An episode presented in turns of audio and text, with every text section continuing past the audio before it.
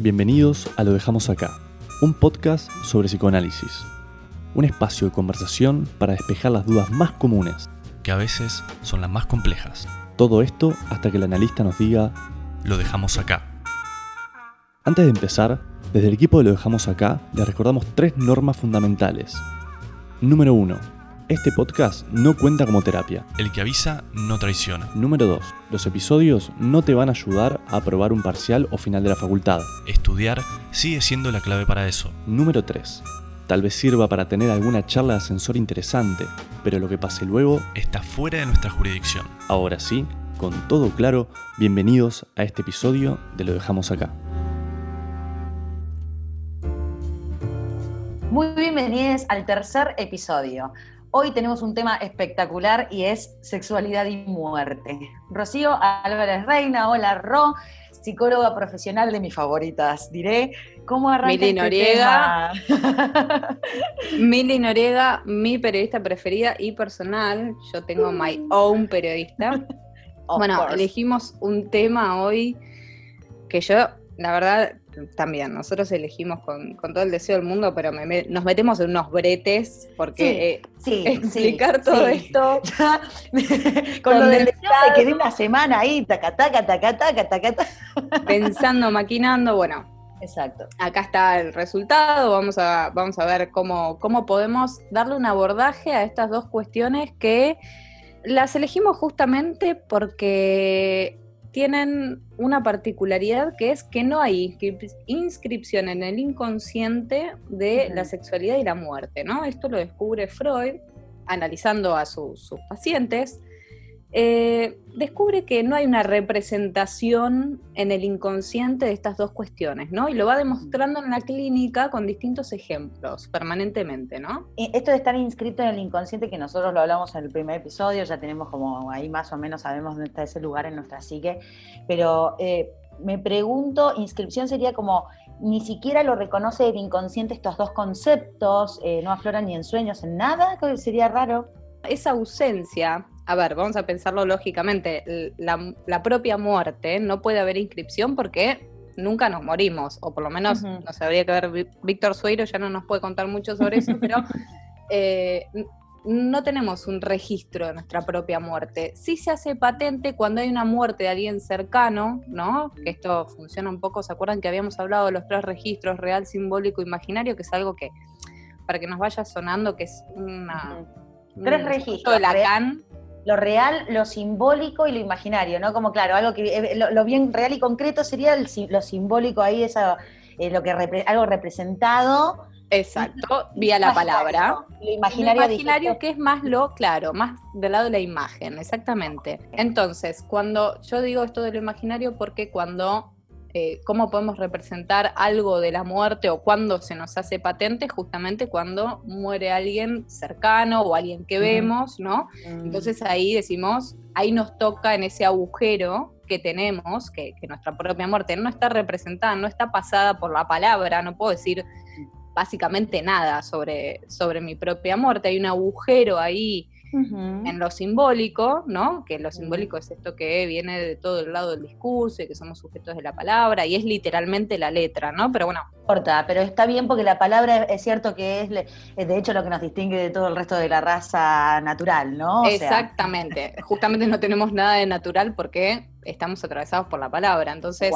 frente a estos agujeros, ¿qué hacemos? Bueno, Freud además estudia mucho a, las a distintas tribus de por el mundo, de Oceanía, era un, estudioso de todo, de ahí él saca su, teoría del complejo de Edipo, que algún día seguramente la, abordemos y la expliquemos, súper interesante. Sí, sí, y es conocida esa, siempre debe esa es La del Edipo está siempre, alguien la sabe. Sí, sí, no falla.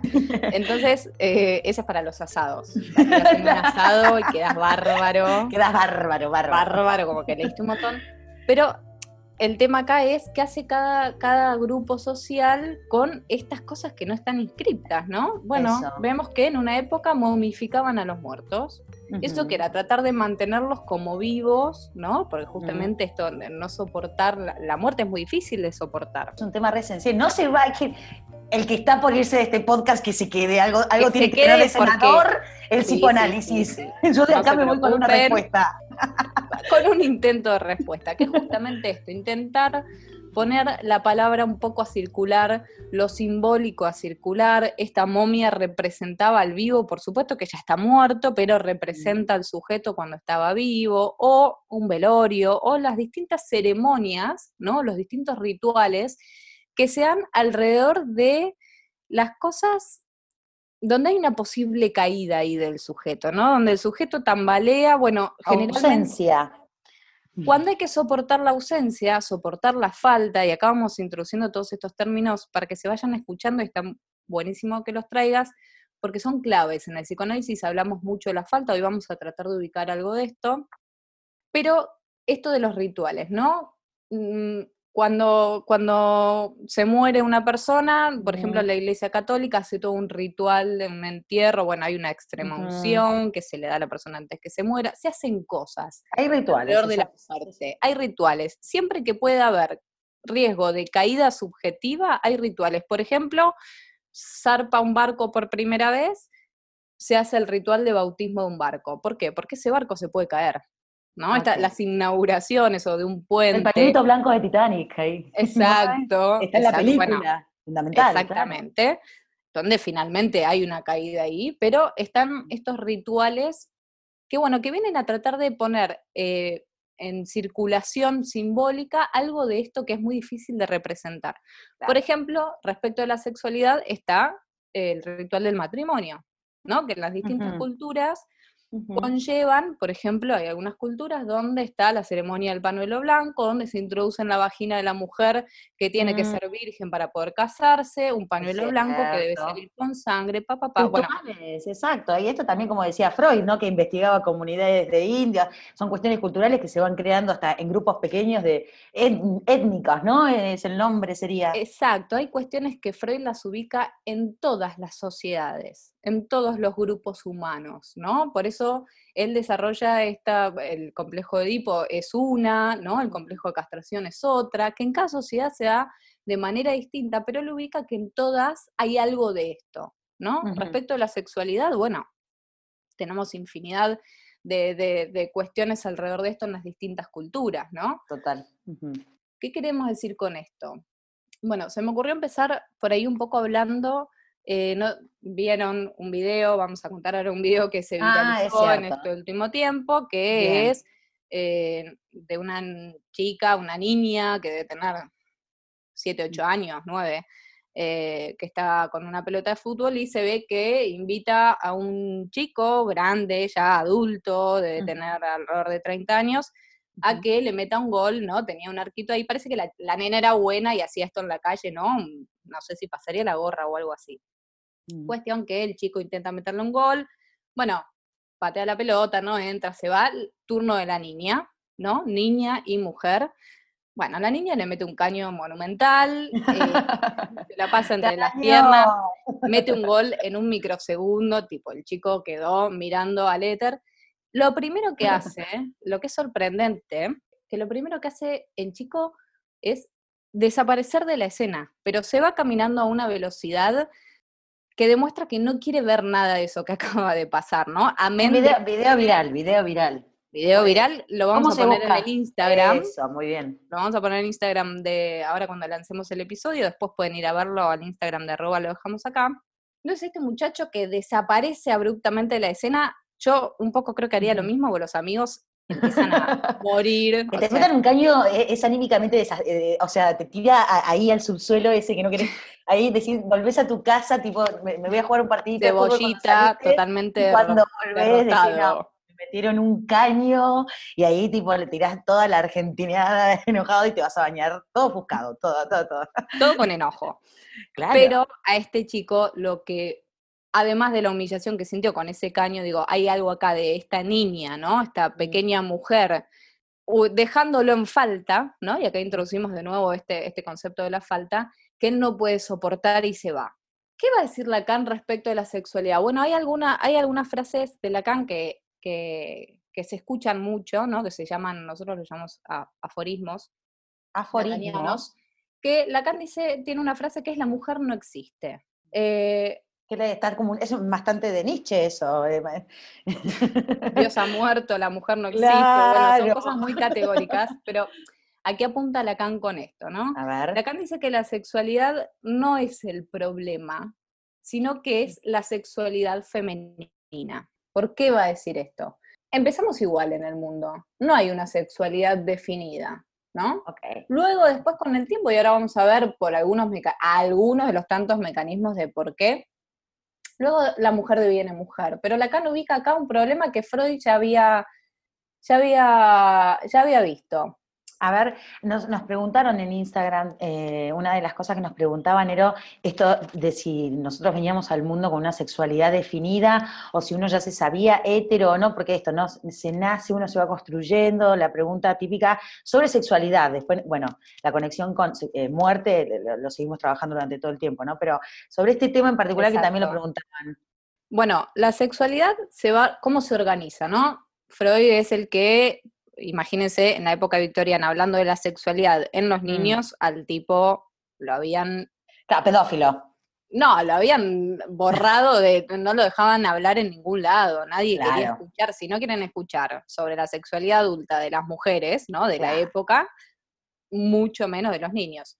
Pero ¿qué, qué, qué, qué descubre Freud o qué va teorizando? Voy a, voy a intentar explicarlo, por favor, siempre aclaramos esto, eh, este podcast es para dar un pantallazo un poco, si a alguien le interesa luego, puede seguir investigando y leyendo un poquito más.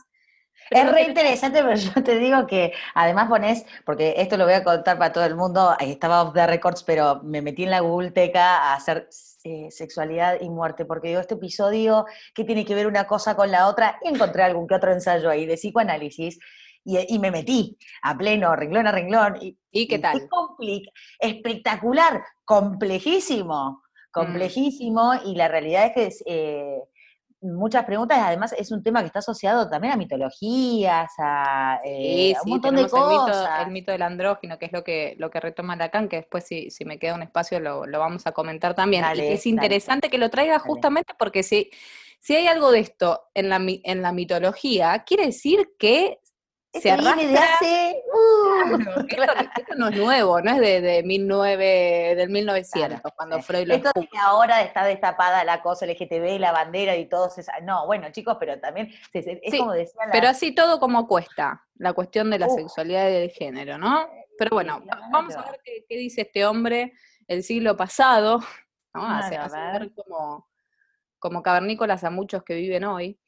Pero él ubica, Freud ubica que la sexualidad se va organizando y apoyándose entre las pulsiones de autoconservación. ¿Qué quiere decir mm. pulsiones? ¿Se acuerdan que en otro episodio habíamos dicho que eh, los seres humanos no tenemos instintos sino pulsiones? ¿no? Muy bien. El término pulsión que creo que da para un episodio de podcast. Ahí, paréntesis, pulsión. Dividiendo eh, los temas, pero lo voy a decir brevemente para explicarlo, a ver, es uno de los conceptos primordiales del psicoanálisis y por favor no se agarren solamente esto, es un concepto que va variando en el mismo Freud en el tiempo y también en Lacan, pero la pulsión es algo que se piensa como un límite entre lo psíquico y el cuerpo, ¿no? Entonces, cuando yo les hablaba de lo real, real simbólico imaginario, lo real que es? es, es el mundo, es todo lo que está, ¿no? Pero es lo que no puede ser simbolizable. No lo puedo poner en palabras. Un ejemplo, un ejemplo. Un ejemplo, perfecto. Eh, no sos consciente de la digestión. Hay algo que sucede ahí adentro de tu cuerpo, por ejemplo. Fenómeno. Si, si, tomamos lo biológico, hay un montón de cosas que, que nos pasan, nos van sucediendo y no nos damos cuenta y no tenemos inscripción de eso. ¿No? Lo mismo con algunas cuestiones de la afuera, por ejemplo, el coronavirus. El coronavirus es lo real irrumpiendo en la sociedad. No sabemos ni cómo se contagia, ni si dura demasiado tiempo en las superficies. Estamos desinfectando las cosas como eh, haciéndonos los, los, Breaking Bad. Pero el pichicho en la cama, el pichicho me sube a la cama. El perro, por favor.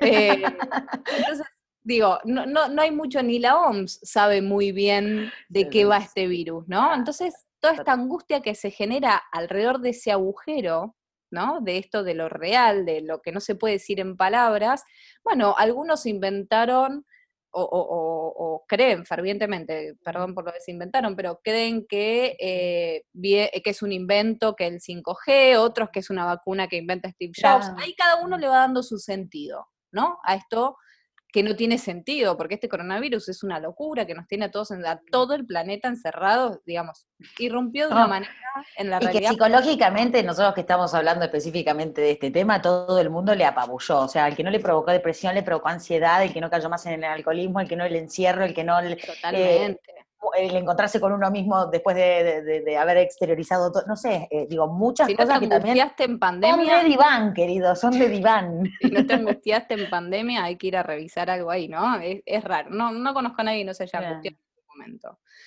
Entonces, esto, esto real también está en el cuerpo y en los órganos. ¿Qué pasa? Desde que entramos en el lenguaje, hacemos un esfuerzo por traducir eso que nos pasa, ¿no? A veces es difícil ubicar los dolores del cuerpo o mm. ¿Qué te duele? Me, duele el cuerpo, pero ¿qué del cuerpo? No sé si es el brazo o el dedo, ¿no? A veces es difícil poner en palabras, pero vamos aprendiéndolo a traducir, ¿no? Vamos aprendiendo a ubicar con el tiempo. a conocerse uno su propio cuerpo. Exacto, a medida que vamos creciendo. Pero siempre hay una parte que se escapa, siempre hay algo que no se puede simbolizar. Por ejemplo, no existe la percepción del cuerpo completo. Si yo te digo, pensá en tu cuerpo, bueno, sentís primero un brazo, una pierna, la rodilla, algo que duele, algo Bueno, por eso las meditaciones, por ejemplo, y perdón que te interrumpa ahí, por eso las meditaciones, viste, que te hacen empezamos sintiendo la punta de los pies, va vamos sintiendo, va por parte, y vos empezás eh, con esto del trabajo y la conciencia, tanto en meditación también que se realiza, ¿no? Eh, o ejercicio, eh, tal cual, para estar, no, no, si no, no vas caminando, comiendo, charlando, yo no me estaba acordando ahora de mi dedo chiquito del pie. Exactamente. Es, no, hay una percepción del cuerpo completo, ¿no? es, fragmentado el cuerpo, que bueno, que en la psicosis esto puede ser muy enloquecedor también. Siempre también aclarar que estamos hablando eh, lo que sucede en la neurosis, ¿no? Entonces, bueno, hay una dificultad ahí para poder, para poder poner en palabras las sensaciones, algunos pensamientos, sentimientos, ¿no? Entonces, este, este es el trabajo que hacemos sobre lo real. Claro. Ahora, ¿qué pasa? La pulsión, que es este límite entre el cuerpo y la psiquis, se va apuntalando a lo que, lo que eh, Freud llamó las pulsiones de vida, ¿no? Pulsiones de vida. Las de comer, ¿no? Las cuestiones orgánicas que nos mantienen con vida. Pero ¿qué pasa? El niño come, ¿no? El bebé come por la boca, pero además de comer, a veces se mete un dedo en la boca. Y ahí no está comiendo. Sin embargo, disfruta. Disfruta de ese agujero, ¿no? Hay un disfrute sexual de un agujero. ¿Qué quiere decir? Algo oral, exacto, es lo oral. Exactamente el, lo fálico, el pene, por ejemplo. El pene sirve para orinar también, por supuesto, pero el niño más tarde o temprano descubre que ahí hay una satisfacción y exploración. explora con su pene y demás. Las heces, lo mismo. Se usan para, eh, el ano se usa para, para defecar, pero también se puede usar para el disfrute sexual. Entonces, hay algo de la pulsión y de cómo todos gozamos de nuestros agujeros, que se hace de una manera singular. Obviamente los más estimulados son los que están apuntalados a las cuestiones de supervivencia. Lo anal, lo fálico, lo oral, ¿no? Hay otros agujeros y hay otras zonas erógenas del cuerpo que se estimulan y se disfrutan de alguna otra manera que cada uno descubre por esas contingencias de la vida y que para cada uno es singular. A ver, Voy a hacer acá una nota porque me parece, este sería como un título muy importante del podcast. Digo, acá hay una, cuestión del psicoanálisis, de comprender este tema, por lo menos de sexualidad, con esto, con el disfrute o con, eh, la exploración, o como vos lo llamaste, la experiencia que se tiene con los agujeros del cuerpo. Exacto. Bien, bien. Y esto que, que, también se va dando en el ser humano, claro, con distinta conciencia, depende de la edad, ¿no? Exactamente. Eh, cuando hablamos en, en la niñez que hay un disfrute sexual, hablamos no en el sentido de la sexualidad como lo pensamos en la adultez, sino de ese disfrute, de ese agujero, pero que es un disfrute que en realidad la pulsión es eso que en realidad no sirve para nada, la pulsión sexual, ¿no? Es un disfrute del el cuerpo, pero que no sirve para nada el sexo es eso que no sirve para nada. Yo digo, más, capaz que algunos nos quieren revolear tomates, pero no, no, no. La pulsión, la pulsión es eso que está ahí. No tanto para mantenernos solamente del lado de la vida, que sería comer de alguna manera, sino que hay una ganancia ahí. ¿no? Por, algo cocinamos por ahí el pollito, le ponemos unas especias y hacemos una papita y le agregamos un poquito de aceitito de oliva importado, y, ¿no? Si no te comes hervido y ya está. Hay, hay algo más, ¿no? De un plus, de, un disfrute, de, algo más, ¿no? Para ir pensando un poquito esta cuestión de la pulsión, que es lo que nos diferencia de los animales. Si todos nacemos iguales, ¿Qué es lo que hace que en algún momento uno se identifique o se ponga en una posición de mujer o de hombre? Justamente son las identificaciones, ¿no? Y lo que cada uno singularmente luego hace con eso, si el niño se identifica con la madre para ganar el amor del padre y todo este complejo de Edipo. A ver, el niño, ¿cómo era eso? ¿Cómo es eso? El niño se identifica con la madre para para eh, ganar el amor del padre, porque ve que el padre ama a la madre, entonces quiere ser su objeto de amor. Ese, es el cuento de Edipo, ese es el de Edipo. Exacto, este es el Edipo según Freud. Lacan después lo resume un poco más, ¿no? Lacan, un poco el trabajo que hace justamente es de borrar esto de que a todos los nenes le pasa esto con la mamá y a la nena con el papá, ¿no? Este mito que Freud encuentra para explicar esta cuestión no es general, chicos, puede pertenecer a ciertas, claro. Exacto, exacto. Entonces, bueno, Freud lo que decía era que los niños son perversos polimorfos. ¿Qué quiere decir con esto? Que todos somos mm. perversos. Vení niño perverso polimorfo, le voy a empezar a decir a, los chicos. A tu criatura. a ver, niño eh, perverso polimorfo, ¿qué Venga para aquí. Bueno, ¿qué, es que todos somos perversos polimorfos en un principio? Por eso, por eso decimos que si, si hay un sujeto que es perverso, no es que devino perverso, sino que permaneció perverso, ¿no? Que esta es una otra estructura mm, clínica, la perversión. Que, bueno, ¿ves? Por eso me parece acá que, eh, disculpame, Ro, lo del concepto y lo de la palabra, ¿ves? Eh, son esto que tiene el psicoanálisis, de mucho concepto que explica con la palabra cosas muy humanas, que en realidad, o sea, son semejantes a todos y que algunos incluso por no saber, decís, de esto no se habla, ¿no? exactamente. Entonces, por ahí la palabra perverso es un poco fuerte. Y perverso polimorfo, ¿Por qué decía Freud de esto de, la, de, que los niños son todos perversos? Polimorfos quiere decir en, en sus distintas formas. Sí, lo dejamos acá. Pero no tan acá, porque pronto vas a poder escuchar la segunda parte en realidad todos tenemos algo de perversión. Esa cosa de que es algo que está mal o que está bien el sexo o en realidad es esto, ¿no? No podemos pensar absolutamente nada humano fuera de la cultura. Hay una data femenina que no está ahí adentro. Que es interesante para pensar la cultura, que no esté esta data femenina.